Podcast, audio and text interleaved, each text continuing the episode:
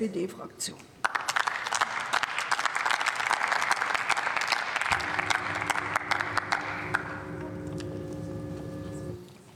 Frau Präsidentin, liebe Kolleginnen und Kollegen! Wenn es Ihnen ja als AfD ernsthaft um die gegenwärtigen Skandale beim öffentlich-rechtlichen Rundfunk ginge, also um Fragen von Korruption, Untreue, Vorteilsnahme, Nepotismus, dann würden Sie das ja in irgendeinem Wort in Ihrem Vortrag oder in dem Antrag erwähnt haben. Sie tun das aber nicht. Und das ist äußerst verräterisch. Sie kommen sofort zur Grundsatzdebatte, zur allgemeinen Ausführung über die Situation des öffentlich-rechtlichen Rundfunks, über die angebliche Linkslastigkeit und all das. Und diese Form dieser extrem durchschaubaren Instrumentalisierung wenn Sie Ihren Abgesang auf den öffentlich-rechtlichen Rundfunk singen, die ist verwerflich, sie ist unredlich und sie ist übrigens unredlich, egal wer das betreibt. Denn kein Mensch kann mir erklären, inwiefern diese Skandale, heftigen Skandale, von Korruption, von Missbrauch öffentlicher Gelder, von Missbrauch von Beiträgen dadurch bearbeitet würde, dass wir jetzt Debatten führen über die Zahl von Rundfunkorchestern, über die Programmgestaltung oder ähnliches. Das sind zwei getrennte Debatten. Und es ist einfach unsauber, unredlich und reiner Missbrauch, das so miteinander zu verbinden. Und kommen wir dann zu Ihren inhaltlichen Ausführungen, die ja im Mittelpunkt dessen stehen. Es ist ja ein rein gesinnungspolitischer Ansatz, den Sie hier vorgestellt haben.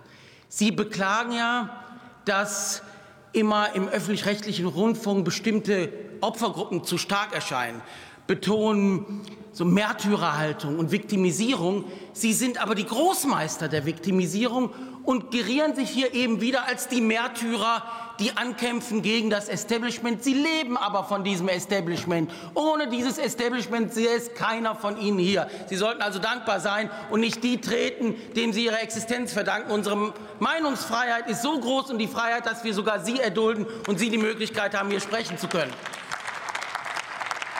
Zum Zweiten prangern Sie ja in der Begründung Ihres Antrages auch die Kulturkämpfer im öffentlich-rechtlichen Rundfunk und im Journalismus an.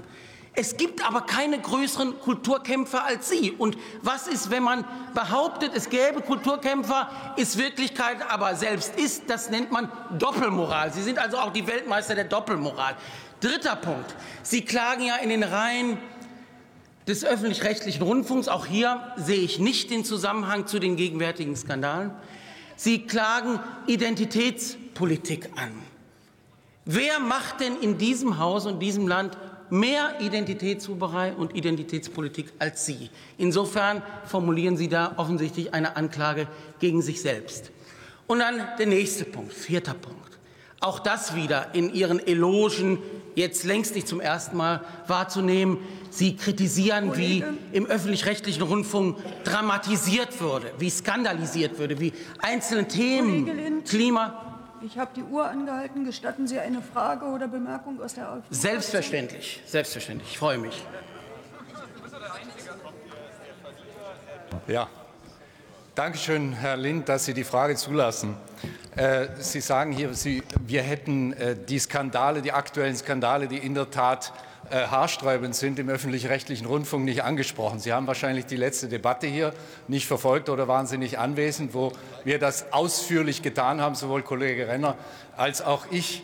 Und äh, Sie ähm, werfen uns vor, sozusagen damit äh, Populismus zu betreiben. Also das genaue Gegenteil wäre doch der Fall. Also wenn wir das jetzt hier gemacht hätten, dann wären Sie jetzt wieder mit dem Populismusvorwurf gekommen und sozusagen diese ernsthafte, äh, dieser, dieser Blick auf die Struktur, das ist es doch, worum es uns hier allen zu tun sein muss. Und jetzt frage ich Sie, glauben Sie nicht, dass diese Skandale eben möglich geworden sind, weil es in den Strukturen hakt, weil dort Verfilzungen statt, äh, stattfinden seit Jahrzehnten, weil die Aufsichtsräte nicht funktionieren etc., weil sie eben politisch besetzt sind. Ist das nicht der Grund, weswegen es zu diesen Skandalen gekommen sind oder wollen Sie das alles abstreiten? Und dann noch eine Frage äh, zu Ihrer Aussage, wir würden uns hier in die Opferrolle gerieren.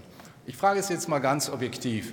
Wissen Sie, wie äh, viele AfD-Exponenten äh, im vergangenen Jahr in den öffentlich-rechtlichen Talkshows zu Wort gekommen sind. Und haben Sie das mal in Relation gesetzt mit den Exponenten Ihrer Partei oder Grüne, der Grünen Partei, die deutlich auch damals noch kleiner war als wir? Haben Sie das getan? Und wenn ja, sind Sie zum Schluss gekommen, das ist alles gerecht so und es ist genau richtig so, dass die AfD ausgeschlossen wird aus der öffentlichen Debatte. Bitte nehmen Sie mal Stellung zu diesen zwei Punkten. Dankeschön. Ich danke ausdrücklich für diese Frage, die mir ja wunderbare Vorlagen gibt. Deswegen ist das so eine Art Dienstleistung Ihrerseits. Zum einen haben Sie es ja selbst benannt. Also ich musste es gar nicht aussprechen. Sie haben aber Populismus gleich benannt. Also Sie benennen gleich selbst das, was Sie tun. Dafür bin ich Ihnen erstmal dankbar. Zum Zweiten, wenn Sie diese Kausalität ja sehen, also wie Sie eben ausgeführt haben, dass jetzt Ihre Ausführung hier auch in dem Antrag zur Einrichtung einer Enquete-Kommission im unmittelbaren Zusammenhang mit den Skandalen um Machtmissbrauch, Verschwendung von Mitteln, sogar kriminellen Delikten wäre. Warum schreiben Sie das nicht in den Antrag hinein? Und warum hat Herr Renner das nicht hier ausgeführt?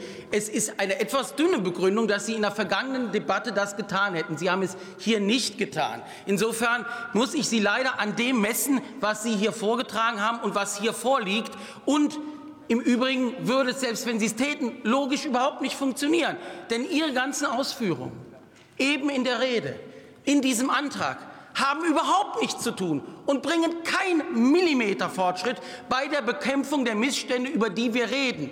Und das ist ja der Verrat, den Sie begehen. Und das finde ich das Besondere. Sie verraten die Mitarbeitenden des öffentlich-rechtlichen Rundfunks doppelt nämlich indem sie nicht den öffentlich-rechtlichen Rundfunk und all diejenigen, die da arbeiten, unterstützen in ihrer tagtäglichen Arbeit, diejenigen, die nicht betrogen haben, sondern die für die Demokratie hier mit kritischem Journalismus arbeiten.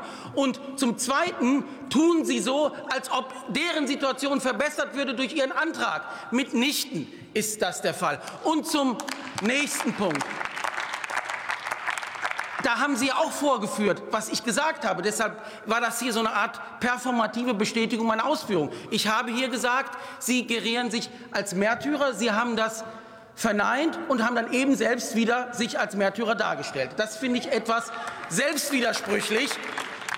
Die AfD kann sich wahrlich nicht beschweren über Präsenz im privaten wie im öffentlich-rechtlichen Rundfunk. Dieses Land bietet Ihnen als erklärten Gegnern der Demokratie und ihrer Werte in diesem Land reichlich Raum und sie bietet auch ihren Paralleluniversen, all ihren Kanälen, die sie bedienen, Möglichkeiten.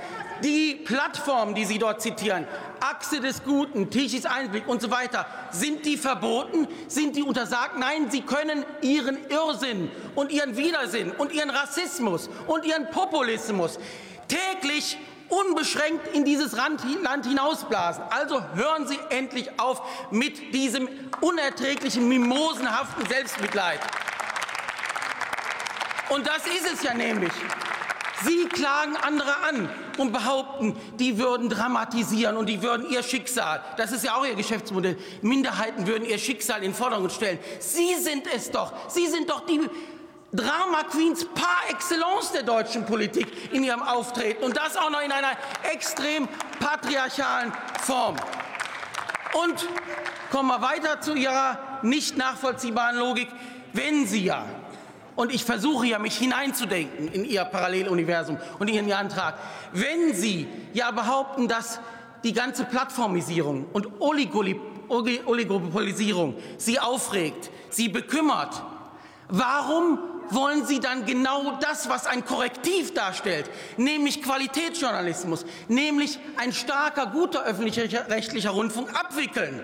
Warum wollen Sie dieses Gegenmittel gegen die toxischen Entwicklungen, die angeblich Sie so besorgen, einfach beenden? Das ist scheinheilig und auch das ist wieder doppelmoralisch und widersprüchlich. Kurzum, wenn das so käme, was Sie da fordern, wenn also diese Enquete letztlich das Ergebnis brächte, was Sie sich wünschen, dann hätten wir tatsächlich eine Landschaft, in der Desinformation und Hass viel größere freie Räume hätten. Das wäre für Sie sicher eine bequeme Situation. Die Pointe ist aber, glaube ich, dass Sie das sich gar nicht unbedingt wünschen. Sie wünschen gar nicht, dass der öffentlich-rechtliche Rundfunk verschwindet, denn Ihr Business Case ist ja, dass Sie als Anti-Establishment diesen öffentlich-rechtlichen Rundfunk immer wieder anklagen können und in dieser selbstgewählten Rolle des Anklägers sich so großartig finden. Deshalb wollen Sie auch gar nichts ändern. Sie sind null interessiert an faktischen Reformen. Ihnen kommt es darauf an, anklagen, skandalisieren und popularisieren zu können. Das ist der Punkt dahinter.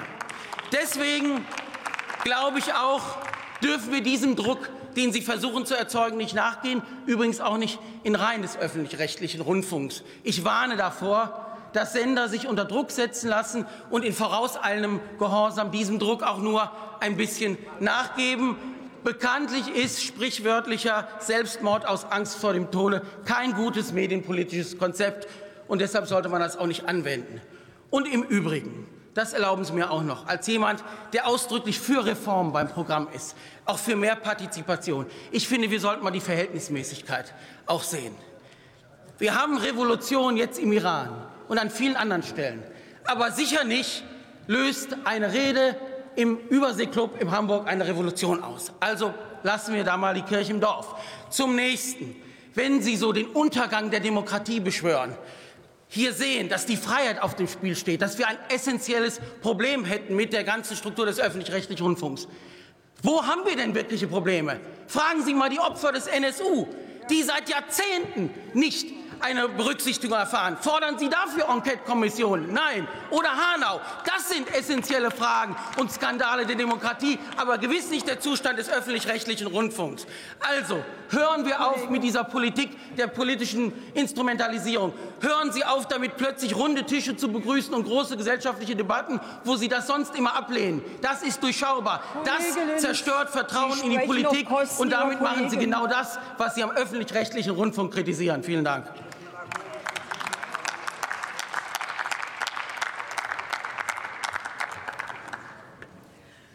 Die CDU-CSU-Fraktion hat nun Dr. Christiane Schender